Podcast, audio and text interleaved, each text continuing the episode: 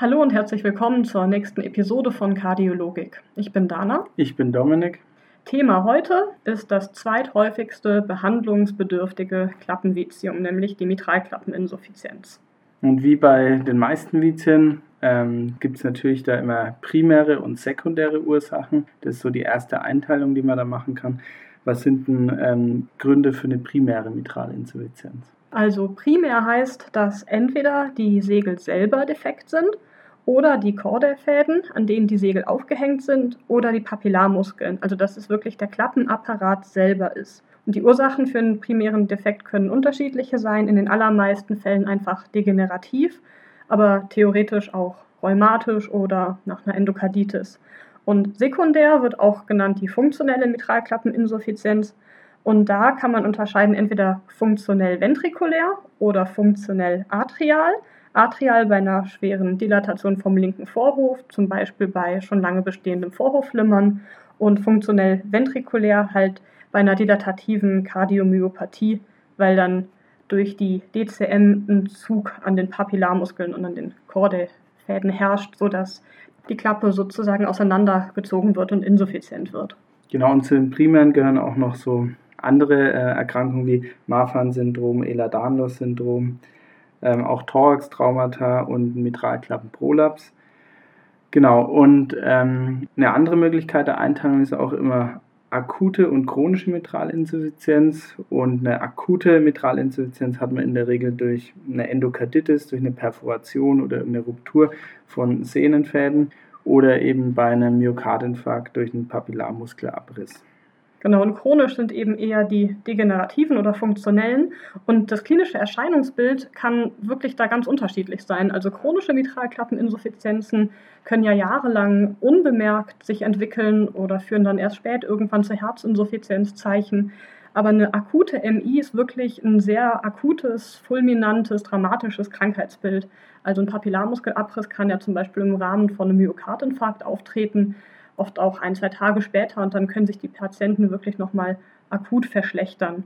Und sonst, was die Klinik angeht, kann man sagen, MIs machen allgemein Herzinsuffizienzzeichen, oft unspezifisch, Dyspnoe, Belastungsintoleranz. Und was typisch ist, ist, dass Patienten, die eine höhergradige MI haben, sehr schlecht mit Blutdruckkrisen umgehen können. Die kriegen dann schnell ein hypertensives Lungenödem, auch bei eigentlich nur ja, gar nicht so stark erhöhten Blutdruckwerten. Also da können auch schon welche von 160 mm Hg systolisch ausreichen. Und so ein klassisches Symptom sind auch Palpitationen eben bedingt durch Extrasystolie oder durch Vorhofflimmern. Genau, dass Patienten mit einer MI Vorhofflimmern entwickeln können, ist ja weithin bekannt. Bevor wir jetzt dann zu den Echokriterien ähm, gehen, schauen wir uns ja sowieso den Patienten immer an. Wir auskultieren ja als Kardiologen. Was kann man da so hören? Genau, bei einer MI kann man ja ein Systolikum hören. Das wäre jetzt typischerweise ein Dekrescendo oder ein bandförmiges Systolikum.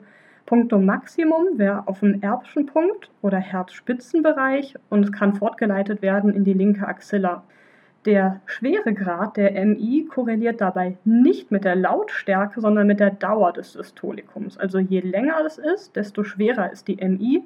Und wenn es holosystolisch ist, also vom ersten bis zweiten Herzton, dann spricht das auch eben für eine hochgradige Mitralklappeninsuffizienz. Theoretisch, so lernt man es in den Büchern, kann ein gespaltener zweiter Herzton auskultiert werden oder ein mesosystolischer Klick bei einem Prolaps. Genau, und nach der Auskultation folgt ja meistens das EKG. Da sieht man eben P mitrale als Ausdruck der verlängerten Vorhoferregung durch einen dilatierten linken Vorhof, eventuell eine LV-Hypertrophie und dann eben auch Rhythmusstörungen wie Vorhofflimmern. Gibt es neben primär, sekundär, akut, chronisch noch eine weitere Einteilungsmöglichkeit? Ja, im Moment wird ähm, immer viel die Carpentier-Einteilung verwendet und die besagt im Prinzip, oder worauf die sich bezieht, ist, ob ähm, die Segelbeweglichkeit normal, eingeschränkt oder exzessiv ist. Typ 1 ist dabei eine normale Segelbeweglichkeit. Also das hätten wir zum Beispiel entweder bei einer Dilatation oder bei einer Perforation. Also es kann sowohl eben funktionell sein, als auch ähm, bei einer Perforation, bei einer Endokarditis zum Beispiel. Ähm, bei der Dilatation wäre sozusagen das undichte Loch dann in der Mitte von den beiden Segeln und bei einer Perforation kann das Loch an jeder beliebigen Stelle sein, wenn man sich das mal so vorstellen will. Typ 2 ist die exzessive Segelbeweglichkeit. Klassisches Beispiel hierfür ist das Flail Leaflet. Wenn es also frei im Vorhof rumschlackert, zum Beispiel bei einem Segelfaden oder Papillarmuskelabriss. Neben dem Flail Leaflet fällt aber auch der Prolaps ähm, zum Typ 2.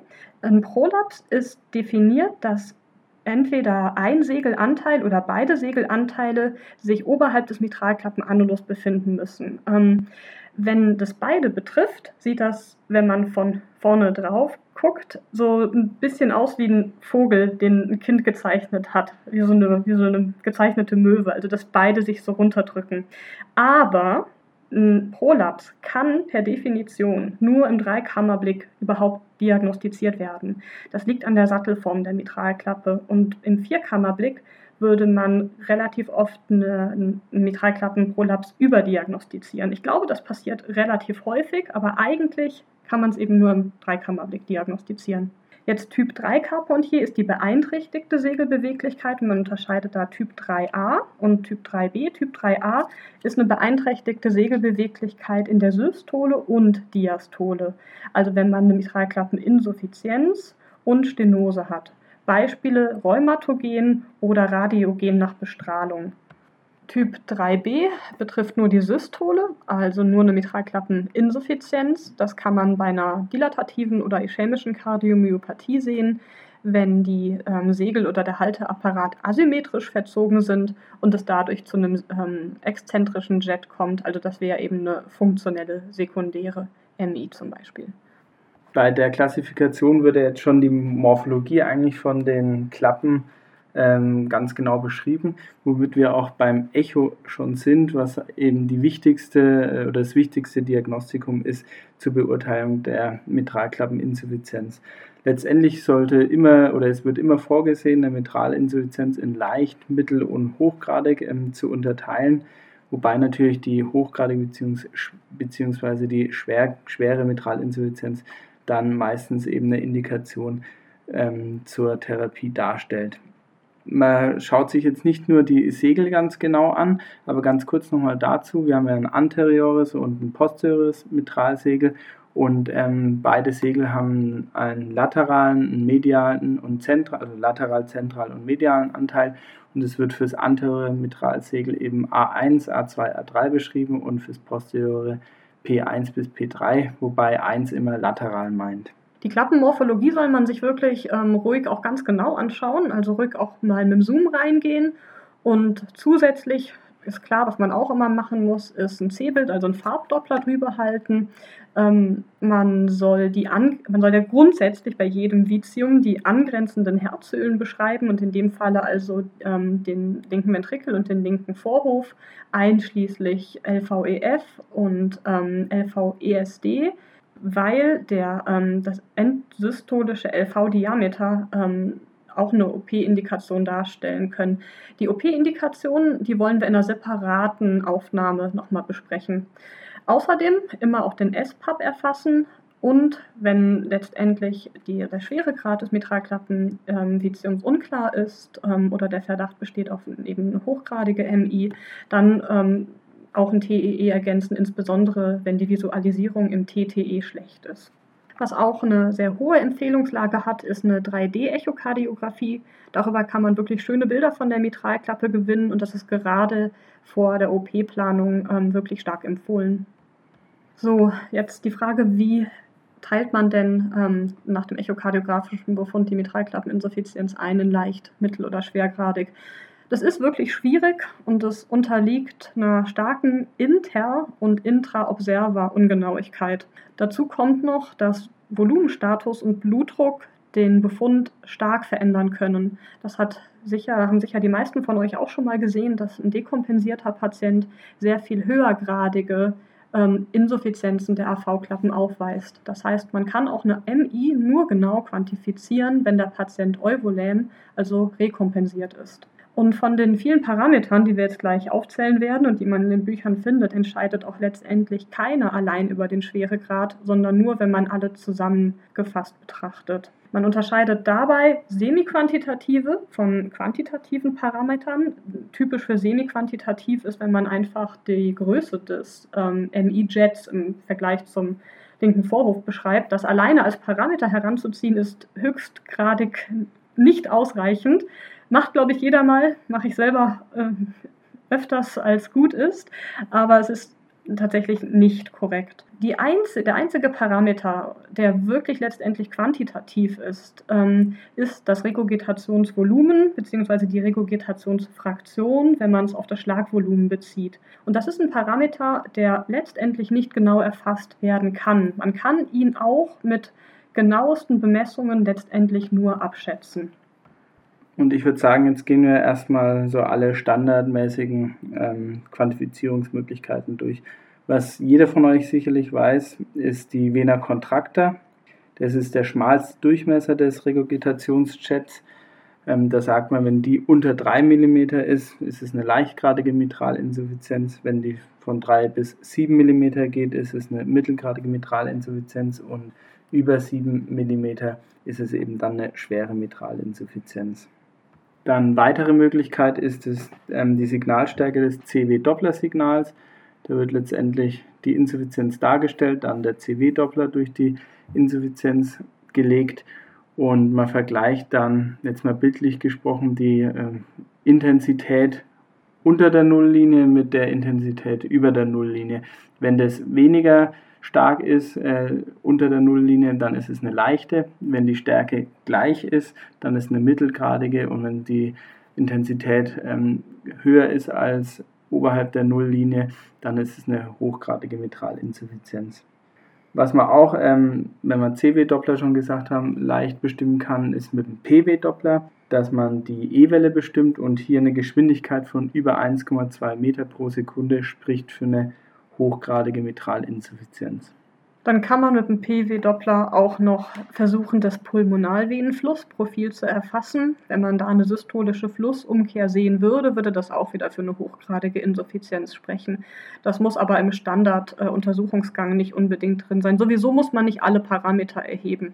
Je mehr, desto besser, aber da gibt es ja durchaus auch hausinterne Abweichungen. Was man auch noch machen kann, ist äh, eine Relation erstellen vom ähm, Time Velocity Integral oder dem TVI der Mitralklappe in Relation zu dem der, ähm, der Aortenklappe. Wenn hier die Relation unter 1 ist, ist es eher keine relevante Insuffizienz und wenn die Relation über 1,4 ist, spricht das für eine hochgradige Insuffizienz. So, ich denke, das waren jetzt eigentlich die wichtigsten semi-quantitativen ähm, Messwerte, die man erheben kann. Wie sieht es mit den quantitativen aus? Um Regurgitationsvolumen und Regurgitationsfraktion zu bestimmen, muss man ja die sogenannte ROA äh, messen. Was macht man da und was heißt das überhaupt? Ja, jetzt muss man mal versuchen, das Unerklärbare zu erklären. Also auf die ROA kommt man über PISA oder PISA minus R, PISA Radius. PISA steht für Proximal Isovelocity Surface Area. Hierbei misst man den Radius, ähm, wenn die Flüssigkeit in Richtung der Mitralklappe zurückfließt, also noch ventrikelseits der Mitralklappe. Was physikalisch dahinter steckt, mal ganz grob erklärt, ist folgendes. Eine Flüssigkeit, die auf eine Öffnung zufließt, erhöht mit zunehmender Nähe zu der Öffnung ihre Geschwindigkeit. Und die Geschwindigkeit kann man dann mit Geschwindigkeitshalbschalen versuchen sichtbar zu machen. Zur Darstellung des Farbumschwungs muss aber eine Geschwindigkeitsgrenze definiert sein. Und das ist die sogenannte Nyquist-Grenze oder Alias-Geschwindigkeit. Geschwindigkeits- ähm, oder Farbumschwung bedeutet ja, weil ja irgendwann das Blut sozusagen wieder umkehrt. Und das muss man eben sinnvoll definieren. Ähm, dafür, um eine sinnvolle Nyquist-Grenze einzustellen, muss man ähm, die Einstellung am Gerät relativ weit runterdrehen. Je nach Gerät ähm, ist das meistens bei so minus 30 bis minus 40 Zentimeter pro Sekunde. Wenn ihr nicht wisst, wo das am Gerät ist, bei den allermeisten ähm, Echo-Geräten kann man das einstellen, dann lasst euch das zeigen. Ähm, wohlgemerkt, PISA ist kein eigenständiger Parameter, sondern man benötigt dafür immer eine Angabe der Nyquist-Grenze. Wenn man die zu niedrig einstellt, also wenn man zu niedrige Geschwindigkeiten einstellt, würde man zu große Halbschalen messen und PISA überschätzen. Gemessen wird dann, wenn man es richtig eingestellt hat, der Radius von dem äußeren Rand der sichtbaren Halbschale bis zur Vena contracta mit systolisch im Vierkammerblick. Ich hoffe, das war halbwegs verständlich erklärt. Wir versuchen hier halt wieder ein visuelles Phänomen mit einem Podcast zu erklären. Deshalb, wenn es unklar ist, schaut vielleicht irgendjemand, ob ihr Bilder bei Google findet oder ob ihr Videos bei YouTube findet. Wenn der PISA-Radius sehr klein ist, also unter 3 mm, spricht das wieder für keine relevante MI. Übrigens bei geringen MI soll man gar nicht versuchen, PISA zu erfassen, sondern wirklich nur, wenn man wissen möchte, ob die hochgradig ist. Und wenn der PISA-Radius über 10 mm ist, das ist so der Cut-off für eine hochgradige MI. Danach, wenn man das gemacht hat, um auf die ROA zu kommen, bestimmt man im CW-Doppler die Fläche des Insuffizienzjets und dessen maximale Geschwindigkeit. Also das ist das VTI und Vmax. Das alles nimmt man dann zusammen für die Gleichung für die ROA. Und wichtig ist, dass man den Radius von Pisa vorher richtig erfasst hat, weil der geht zum Quadrat in diese Gleichung ein. Das heißt, wenn der zu groß gemessen ist, führt das zu einer deutlichen Überschätzung. Ähm, also brauche ich eigentlich für die ROA-Messung quasi den Pisa-Radius, mhm. Dann die ähm, Aliasing-Geschwindigkeit mhm. und noch die Vmax, die ich mhm. über das VTI-Signal bekomme. Genau. Und was man auch sagen muss, auch wenn sich das alles so kompliziert anhört, jedes Echo-Gerät heutzutage ja. ähm, rechnet euch dann genau. selber ähm, das Ergebnis quasi aus. Genau, also ihr müsst nur einmal das Prinzip verstehen, aber ihr müsst es nicht selber ausrechnen. Die Cut-Off-Werte, um dann die Mitralinsuffizienz einzuteilen, sind ähm, also Aeroa unter 20 ähm, Quadratmillimeter ist eine leichtgradige MI, 20 bis 39 Quadratmillimeter ist eine mittelgradige und über 40 Quadratmillimeter entspricht dann der hochgradigen bzw. schweren MI. Wohlgemerkt, diese Cut-off-Werte gelten für die primäre MI. Bei einer sekundären könnte man eine hochgradige schon ab ähm, größer 30 ähm, Quadratmillimeter annehmen, beziehungsweise laut mancher Literatur sogar schon ab größer 20 wenn man sich jetzt schon die Mühe gemacht hat, die ähm, ROA-Messung mittels PISA durchzuführen, dann kann man auch relativ einfach die zwei weiteren ähm, quantitativen Messwerte bestimmen. Und zwar erstens das Regurgitationsvolumen. Das ist gleich ROA mal VTI. Und ähm, hier sind die Cut-off-Werte. Angabe ist in Milliliter. Unter 30 Milliliter spricht für eine leichte MI. 30 bis 59 Milliliter spricht für eine mittelgradige MI und über 60 ähm, Milliliter spricht für eine hochgradige MI. Wobei man hier auch wieder sagen muss, in der Leitlinie oder auch ihr solltet das machen, unterscheidet man zwischen Primär und Sekundär. Bei der sekundären kann es jetzt auch schon eine schwere MI sein, über 45 Milliliter. Das kann da eben schon geringer sein, wenn der Volumenfluss niedriger ist vergleichsweise, sage ich jetzt mal, wie auch bei so einer Low-Flow-Aortenklappenstenose. Ähm, der letzte quantitative Parameter ist dann die Regurgitationsfraktion. Die wird in Prozent angegeben und das ist einfach das Volumen durch das LV-Schlagvolumen mal 100. Gut, ich glaube, wenn man sich jetzt äh, die ganzen Echoparameter anschaut, haben wir jetzt wirklich die ganzen wichtigen semi-quantitativen und quantitativen Parameter ähm, angesprochen und ihr solltet euch da die wichtigsten zur Hand nehmen, um dann eben auch in Zukunft gut eine Einteilung machen zu können in leicht, mittel und schwergradig. Wir hoffen, wir haben euch jetzt nicht vollends verwirrt, sondern dass euch die Episode wieder gefallen hat und ähm, weitergebracht hat und freuen uns auf jeden Fall über euer Feedback. Und bleibt uns gewogen, folgt uns auf Instagram und Facebook und an dieser Stelle nochmal herzlichste Glückwünsche an die Dana zur bestandenen Facharztprüfung für Fachärztin für Innere Medizin und Kardiologie. Dankeschön. Bis zum nächsten Mal.